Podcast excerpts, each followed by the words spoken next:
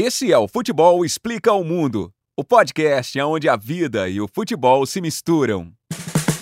Fala pessoal, seja muito bem-vindo e bem-vinda a mais um episódio de O Futebol Explica o Mundo. Orações, rezas de mãos dadas, sinal da cruz, enfeites e fantasias ou até mesmo um sal grosso jogado na cabine do VAR, para citar um caso aí um pouco mais recente que eu me identifico um pouco também. Estes que são apenas alguns poucos exemplos retratam uma profunda relação do futebol com a religião. São as ações e símbolos que fazem parte da rotina do futebol brasileiro há décadas e persistem com muita relevância. Para nós, amantes do futebol, muitas vezes quando o time está mal, a responsabilidade não é necessariamente do planejamento, do elenco, da tática ou de qualquer outro elemento técnico, mas de algum fator sobrenatural, alguma espécie de urucubaca da parte do rival, né? Eu sou o Luizinho Moreira e hoje a gente vai entrar em dois dos três temas que dizem ser proibido discutir: futebol e religião. Mas não se assuste, a gente não vai entrar em polêmica. Vai falar da conexão que existe entre esses dois assuntos. E eu te garanto, vai ser mais uma daquelas viagens deliciosas de fazer aqui nesse bate-papo com meu brother Renato Rogenski. Fala, Renato. Fala, Luizinho, beleza? Beleza, vamos nessa. Ótimo, vamos nessa.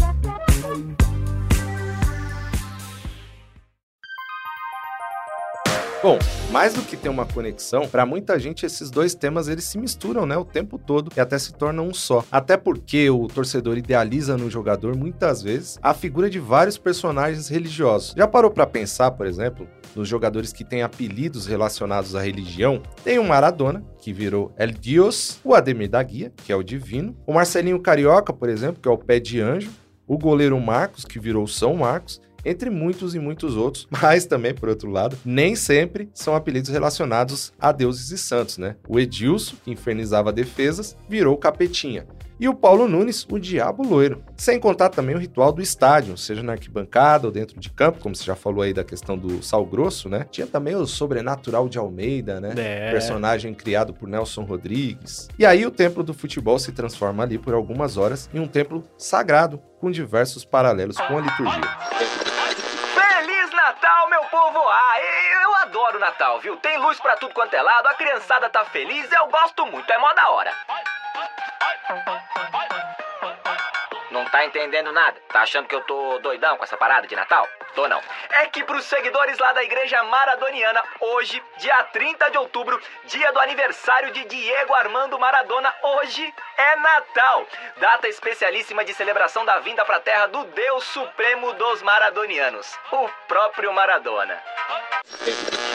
E vamos começar a desbravar um pouco esse assunto. Um dos, dos exemplos aí mais emblemáticos de como futebol e religião eles se misturam é do argentino Diego Armando Maradona. Foi em 1998 que a relação de idolatria entre o argentino e o maior personagem de seu futebol ultrapassava completamente as barreiras desportivas para ganhar uma proporção muito maior. No dia 30 de outubro daquele ano, quando Maradona completava 38 anos, o jornalista Hernan Ames decidiu festejar um novo Natal, celebrando não mais o nascimento de Jesus, mas de Diego. Ali nasceu a Igreja Maradoniana, com direito a tudo que se tem no calendário religioso. Ou seja, tem véspera de Natal, conhecida como Noche Buena, e tem até a Páscoa, que rola no dia 22 de junho. Por que 22 de junho? Ah, porque foi nesse dia, e a gente já falou até no episódio passado, em 1986, que ele marcou dois gols contra a Inglaterra, pelas quartas de final daquela Copa, disputada no México, que a Argentina foi campeã batendo a Alemanha na final. É, e esses dois gols não são gol- gols normais, né? Nem um pouco.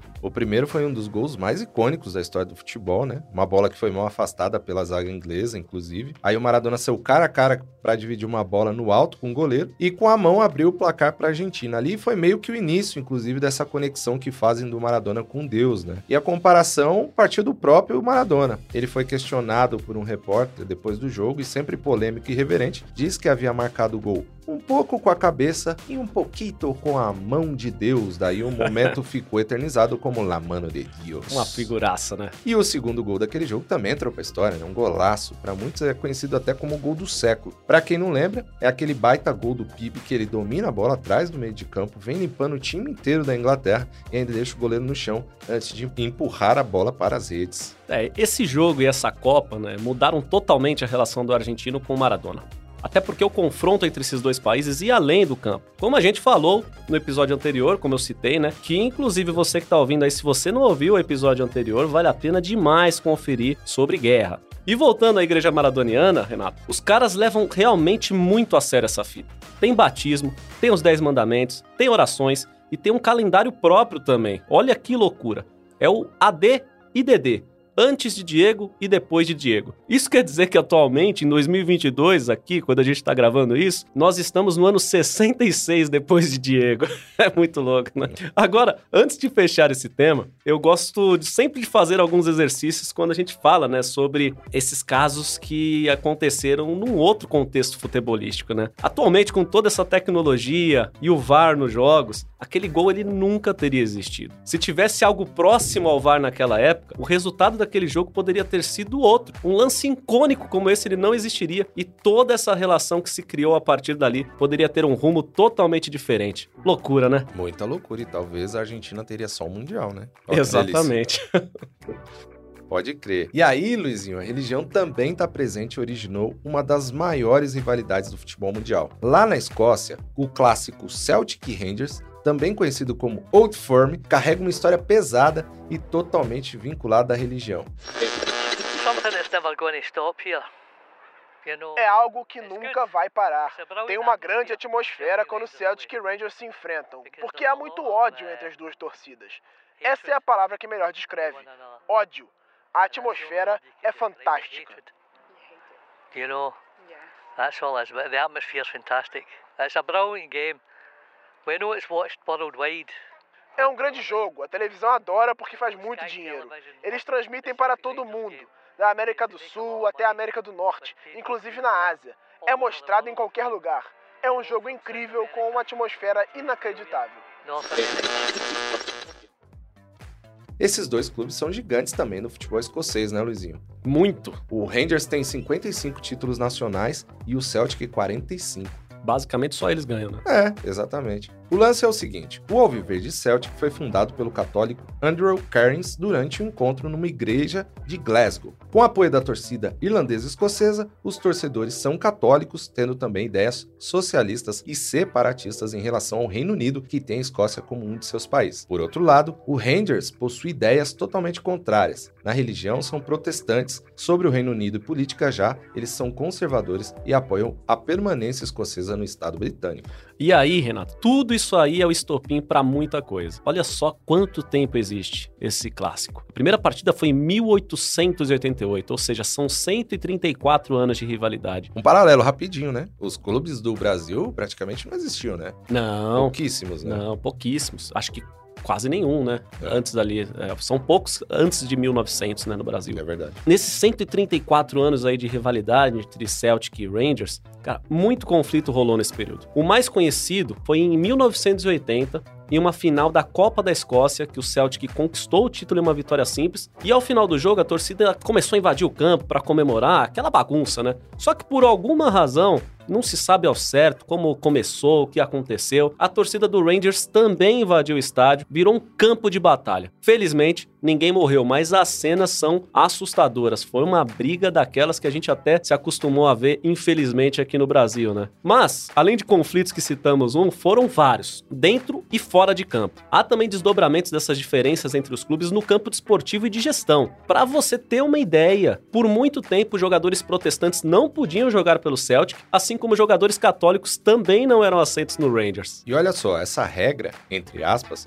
só foi quebrada em 1989, quando o Rangers contratou um católico, o ex-jogador do Celtic, Maurice Thomas Johnson. E não foi uma contratação qualquer. O Maurice tinha sido destaque no Celtic, marcando 50 gols em 3 anos. E não pense que tudo isso mudou tanto assim não, viu, Luizinho? Não tem como mudar, né? Pois é. Por mais que os clubes tenham flexibilizado um pouco mais essas regras morais que se colocaram, a carga emocional desse clássico ainda é muito pesada, pesada demais. E em 2019, não faz tanto tempo assim, o Ryan Kent, jogador do Rangers, do nada deu um soco na cara do Scott Brown capitão do Celtic. Só porque ele segurou a bola e fez uma cera básica. Imagina então, Luizinho, se esse cara joga Libertadores, hein? Pois é, cara, pois é, é, é uma loucura. Aí quem, quem tiver a oportunidade de buscar essa cena na internet aí, em mecanismo de busca, no Google, YouTube, enfim, pô, é uma loucura. O cara vai fazer uma cera que a gente tá super acostumado aqui no futebol brasileiro, no futebol sul-americano.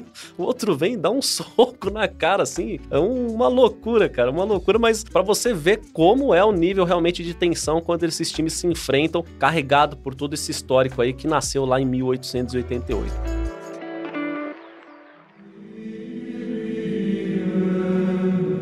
Agora, vamos falar de outra relação bem direta entre futebol e religião. São os padroeiros. Na essência, até para a gente explicar um pouco, é uma palavra que vem de patronos no latim, que significa defensor ou aquele que defende. E algumas histórias são muito interessantes. Claro, temos muita coisa para explorar aqui, pois a maioria dos clubes possuem seus padroeiros, seja clubes brasileiros ou clubes internacionais. Mas a gente precisou selecionar alguns mais peculiares aqui para falar para vocês. O Flamengo, por exemplo, escolheu o padroeiro São Judas Tadeu em 1953. O time ele estava nove anos sem título quando o Padre Góes, pároco da igreja de São Judas Tadeu, rezou uma missa com a presença de dirigentes flamenguistas. Dali para frente as coisas começaram a mudar para o time rubro-negro, que nos anos de 1953, 54 e 55 se sagrou tricampeão estadual.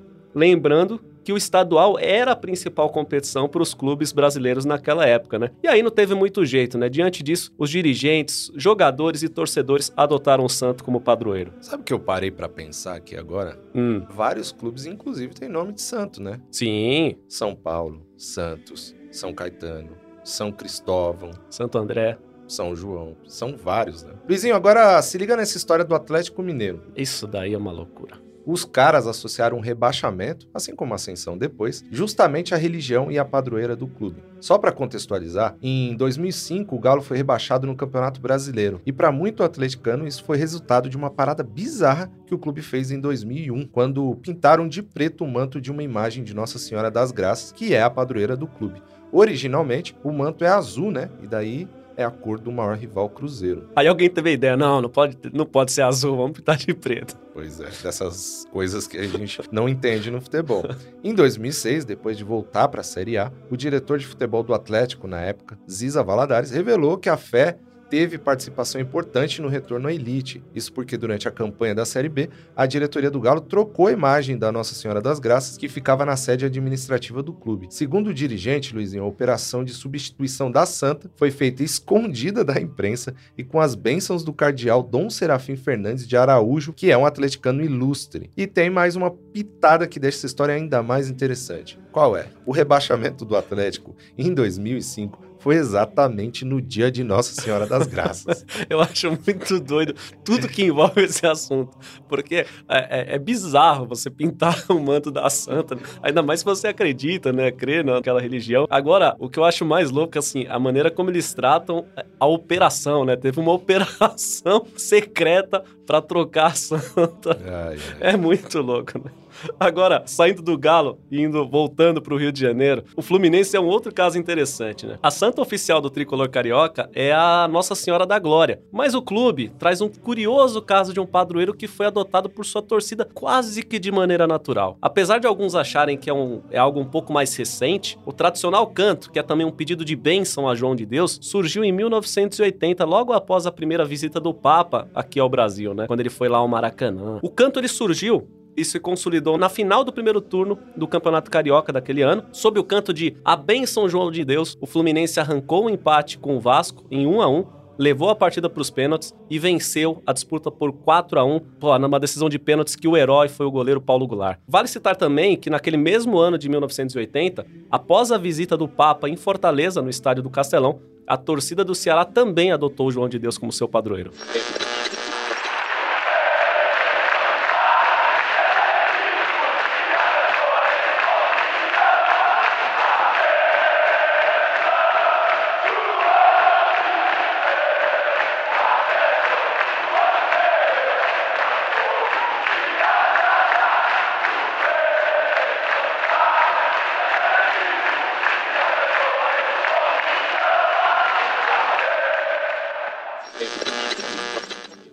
Isso não acontece só no Brasil, não. Até aproveitando que a gente falou do Papa, João Paulo II, é legal a gente citar também a relação do atual Papa da Igreja Católica, o Papa Francisco, com o seu time de coração, que é o São Lourenço da Argentina. Né? Um fato curioso é que essa ligação ficou mais estreita e mais conhecida ainda pelo mundo em 2014. Em menos de um ano após a chegada do seu torcedor ilustre ao Vaticano, o São Lourenço conquistou a tão sonhada Libertadores da América. E o time fez, lógico, até uma visita ao Vaticano depois desse título ali para comemorar. Além disso, os Cuervos, como o clube é também conhecido, se mudarão em breve para o novo estádio, um projeto muito bonito, inclusive. E adivinha, Luizinho, qual vai ser o nome dessa nova arena? Ah, tá difícil, hein?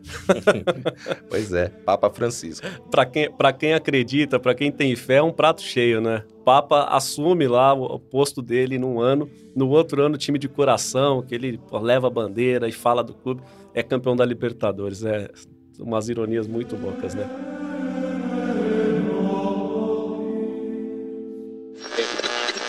Nesta sexta-feira, dia 16 de outubro, é a abertura do 36º Congresso Nacional e Internacional de Atletas de Cristo.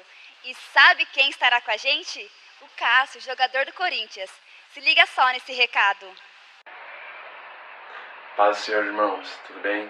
É, sou o Cássio, goleiro do Corinthians. Estou aqui para convidar vocês para o 36º Congresso de Atletas de Cristo, nos dias 16 e 17 de outubro. No dia 16, vou estar dando meu testemunho é, do que Deus fez na minha vida, o quão importante é estar na presença de jogadores e atletas de Cristo, tá bom? Um grande abraço, espero vocês, vai ser virtual, é, vai ser bem fácil de, de acompanhar. Um, um grande abraço, que Deus abençoe vocês. Agora, vamos mudar um pouquinho de assunto. Uma outra expressão que une esses dois mundos, do futebol e da religião, e que você provavelmente já deve ter ouvido, você, Renato, muito, quem tá ouvindo a gente também deve ter ouvido falar muito também, são os atletas de Cristo, que são aqueles jogadores que estão sempre atrelando sua imagem à religião. Você deve lembrar alguns aí que passaram no seu time ou em algum rival, tipo Marcelinho Carioca, o Kaká, Ricardo Oliveira, o goleiro Fábio, entre muitos outros. O que muita gente não sabe é a origem disso no futebol brasileiro, inclusive esse nome, Atletas de Cristo. Em um movimento que começou em 1979, a entidade, é uma entidade, Atletas de Olha Cristo, só. foi fundada oficialmente em 1981. Foi fundada pelo goleiro do Atlético Mineiro, João Leite, conhecido também como goleiro de Deus ou João de Deus, que a gente acabou de citar como Papa e faziam também menção a ele, justamente por essa religiosidade que ele falava muito. E contava também esse projeto com o Baltazar, que à época era atacante do Grêmio e foi autor do gol do título brasileiro de 1981. O Baltazar era conhecido como o artilheiro de Deus. Ah, lembrei de mais uma expressão aqui que é usada também, né? Quando o cara faz um gol assim meio de um jeito difícil ali ou sem ângulo, a galera fala que foi um gol espírita, né? Sim, muito bem. E esse ideal aí dos atletas de Cristo se disseminou rapidamente. Em 1985, o São Paulo lançou o Miller e o Silas, que são dois menudos ali do Morumbi e que despontaram como atletas de Cristo depois. No Inter, na mesma época, surgiu o goleiro Tafarel, um dos maiores goleiros da história do futebol brasileiro. Sai que é sua, Tafarel. É.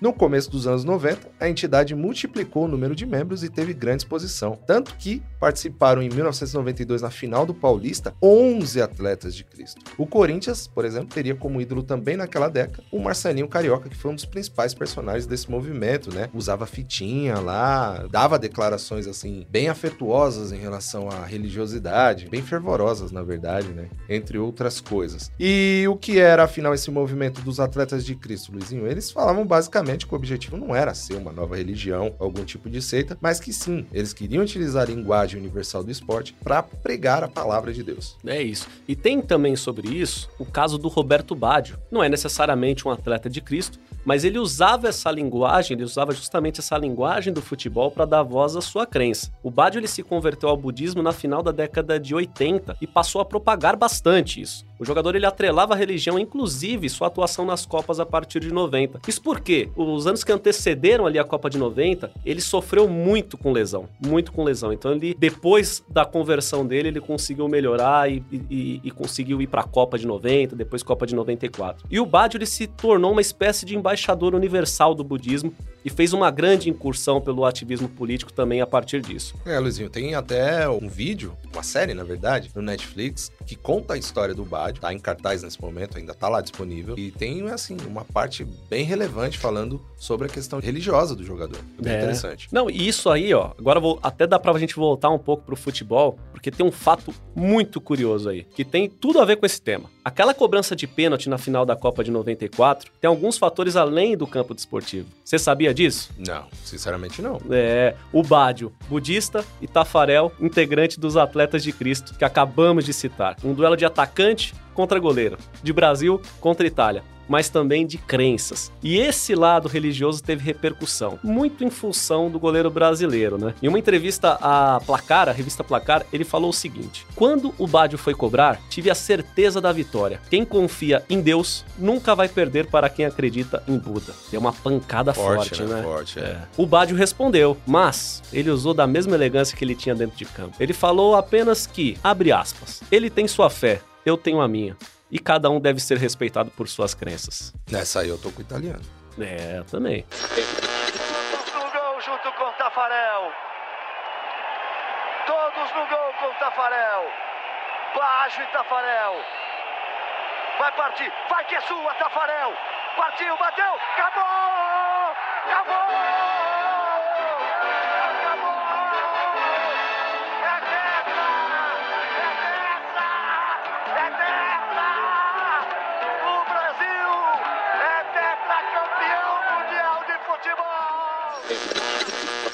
Agora, Luizinho, um outro assunto interessante sobre fé pode se resumir em um nome: Mário Jorge Lobo Zagallo. Pois é, eu vou falar agora sobre superstição, que é um dos elementos que reforçam a crença dentro do futebol. E aí, cara, não dá pra falar sobre isso sem citar o velho Lobo, né? Não tem como, né? Essa pira que o Zagallo tem com o número 13, por exemplo, vem de onde, você acha? Ah, pelo tema eu vou adivinhar aqui. Vem da fé, né? Exatamente, vem da religião. O fanatismo dele pelo número 13 vem da sua devoção por um santo, que é o Santo Antônio, que tem o dia 13 de junho como seu dia oficial. A superstição mesmo foi depois que eu assumi a, a minha vida como técnico, que eu passei a usar a camisa 13. Claro que eu tinha, tinha Santo Antônio quando eu, jogado, quando eu era jogador, que eu perdi, achei, tudo bem, mas ah, o que foi muito bada- badalado foi quando eu comecei a, minha vida de técnico, que eu comecei a usar a 13 e ganhar tudo, foi ganhando tudo. Então a imprensa mesmo é que botou o 13 lá para cima, né? Mas eu sempre disse que não era, não era problema de superstição, era um problema de, de fé. Renato Zagallo é um personagem maravilhoso do futebol brasileiro, né, cara? Agora, deixa eu falar outro jogador e técnico muito vitorioso também, que é muito, mas muito conhecido também por fé e superstição. Eu tô falando do Cuca. Figuraça. Muito figura. Ele traz algumas superstições básicas de jogadores, de não entrar com o pé esquerdo em campo. E uma das histórias mais bacanas sobre isso é um jogo entre Fluminense e Atlético Mineiro pelo Brasileirão de 2012. Deu um problema lá no acesso ao estádio e o ônibus do Galo precisou dar ré. O Cuca se exaustou, ele ficou puto dentro do ônibus, que o ônibus não podia andar na direção contrária. Não em dia de jogo. Isso ia influenciar o time a andar pra trás. Isso foi falado por alguns jogadores. Eu já vi o Cuca negar isso em entrevista, mas também eu já vi alguns jogadores confirmarem, né? Agora, tema superstição é outro que também vale um episódio à parte, né? Dentro do. Totalmente. do- totalmente, né? Além disso, né? Trazendo um pouco mais agora pra religiosidade, o Cuca ele ficou bem conhecido por demonstrar sua devoção à Nossa Senhora Aparecida. Já como técnico, em campanhas grandiosas ali dos seus times, principalmente pela Libertadores. Em 2013, por exemplo, quando ele foi campeão da Liberta com o Galo, durante toda a campanha ele usou uma camisa com a imagem de Nossa Senhora Aparecida. E ele repetiu isso na trajetória do Santos na Libertadores de 2020, quando o Santos foi a grande surpresa daquele ano, né? Mas, infelizmente, né? Infelizmente, É, acabou sei, perdendo né? aquela final pro rival Palmeiras. Pois é. Também tem um caso que envolve a Copa do Mundo de 1958, que é bem famoso, que passa muito pela fé e superstição. Quer dizer, muito famoso assim para mais acho que talvez para os estudiosos do futebol, né? É, eu acho que muita gente não conhece essa história, hein? Pode ser. É uma história que antecede a final da Copa, quando o Brasil trouxe o primeiro Mundial para casa. Na partida contra a Suécia, que era dona da casa, a FIFA, Luizinho, confirmou na véspera que os nossos adversários jogariam de amarelo. Ou seja, o Brasil precisaria jogar de branco. Só que isso caiu mal demais no vestiário brasileiro, porque o Brasil jogou justamente de branco a final de 1950 no Maracanã, quando perdeu para o Uruguai, aquele episódio que ficou conhecido como Maracanazo, né? Então realmente o clima era de tristeza. E daí o saudoso Paulo Machado de Carvalho que era o chefe da delegação brasileira, o marechal da vitória, tirou um coelho da cartola. Ele saiu pelas ruas de Estocolmo, comprou um jogo de camisas azuis e mandou colocar os símbolos retirados das camisas amarelas nesse novo uniforme. Para os jogadores, Luizinho, ele defendeu uma história cheia de significado religioso. E daí ele meteu essa. Vejam se esse não é o sinal dos céus. Jogaremos de azul a cor do manto de Nossa Senhora Aparecida. E aí, claro, aquilo levantou novamente o clima no vestiário e o resultado, como se sabe, lógico, o Brasil venceu a Suécia por 5 a 2 e trouxe para casa o primeiro caneco mundial.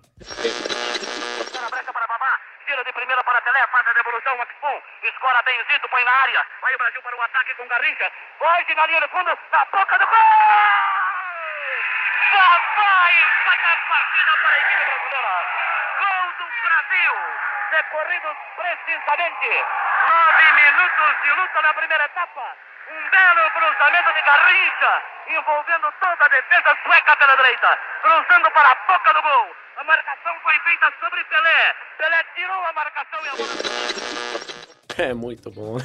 é muito bom. Excelente. Agora, Renato, vamos trazer uns casos muito interessantes para encerrar esse episódio sobre momentos em que a religião ela interferiu diretamente no futebol. Bora. Eu vou começar com aqui. Ó, o zagueiro Vitor do Vitória da Bahia, em 2015, ele viveu um baita dilema. Isso porque ele era adventista. E como Vitória disputava a Série B, ele precisava jogar às sextas à noite ou sábado durante o dia. Né? Até hoje, os horários e dias da Série B segue sendo esse. Então ele tinha que decidir, cara. Ou ele seguia a religião, ou ele seguia a carreira dele. E ele ficava nesse dilema. Ele chegou a dar uma entrevista, né? Virou um personagem justamente por isso na época. E ele deu uma entrevista pro portal UOL sobre isso, falando que ficava chateado porque sabia que ele estava pecando, né? Por não guardar ali o sábado sábado, mas que ele conversava muito com o pai da namorada dele, que era pastor, e ele dava uma força, dava uma tranquilizada, dizendo para ele ter paciência e não se apavorar. Mas olha como algumas coisas passam ali, até despercebida por nós, sobre essa questão da religiosidade dentro do futebol, né? Não, com certeza, né? Alguns dogmas ou alguns conceitos e pensamentos, ele,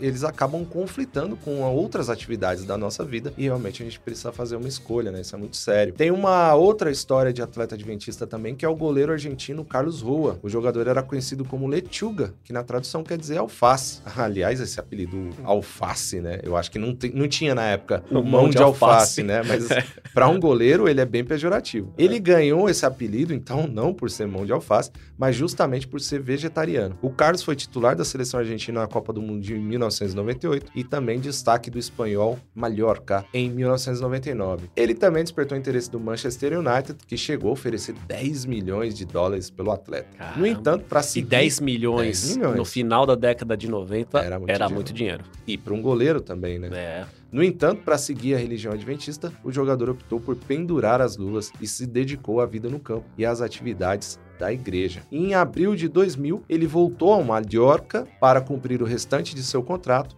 mas com uma condição: não atuar mais em jogos marcados aos sábados. Eu falei certo dessa vez, Luizinho? Falou, falou certo. Você viu que aí o Carlos Roa tomou um caminho oposto ao do Vitor do Bahia, né? Que eu citei, mas os dois aí impactados diretamente pela religião nas suas profissões. Agora, tem essa outra aqui que eu aposto muita gente não sabe, hein? Geograficamente, Israel tá na Ásia. Sim. Mas os clubes israelenses disputam as competições pela Europa. E isso acontece desde a década de 90, quando a Associação de Futebol de Israel se filiou à UEFA, e essa decisão ela foi tomada por conta de histórico de conflito político e religioso com os países árabes do Oriente Médio. Cara, não fazia a menor ideia dessa muito informação. louco. Teve uma outra fita que aconteceu em 2014 que é muito doida, porque ela envolve um dos maiores clubes do futebol mundial. Nesse ano aí, 2014, o Real Madrid simplesmente mudou o seu escudo, o seu tradicional escudo, só para agradar um patrocinador. O cliente em questão era o Banco Nacional de Abu Dhabi dos Emirados Árabes. Para não ofender os consumidores do país muçulmano, o clube espanhol retirou a cruz cristã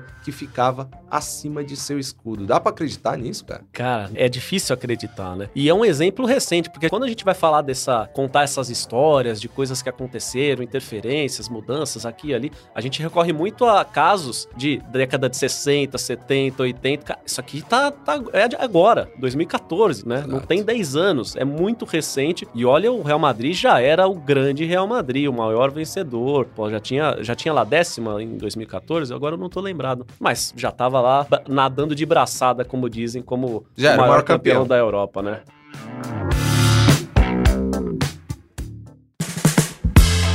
E Renato, por hoje é isso, meu brother. Quanta coisa, né? Eu confesso que eu fiquei espantado e encantado com o tanto de histórias que associam o futebol à religião e o quanto um fomenta o outro. Eu diria que são quase elementos inseparáveis. É uma parada tão ligada que até quem não é religioso replica hábitos e costumes de quem é mergulhado em suas crenças. É verdade, é verdade. Incrível esse episódio. Incríveis essas histórias. Mas então é isso, Luizinho. Obrigado demais para quem nos ouviu até aqui. Se você gostou desse episódio, chega junto com a gente, dá uma força. É só curtir, comentar, compartilhar e se inscrever no Futebol Explica o Mundo no seu agregador preferido de podcasts. Combinado? Beleza? Muito obrigado. Até o próximo episódio. Um abraço. Tchau. Esse podcast foi produzido e editado nos estúdios da Audio Edge.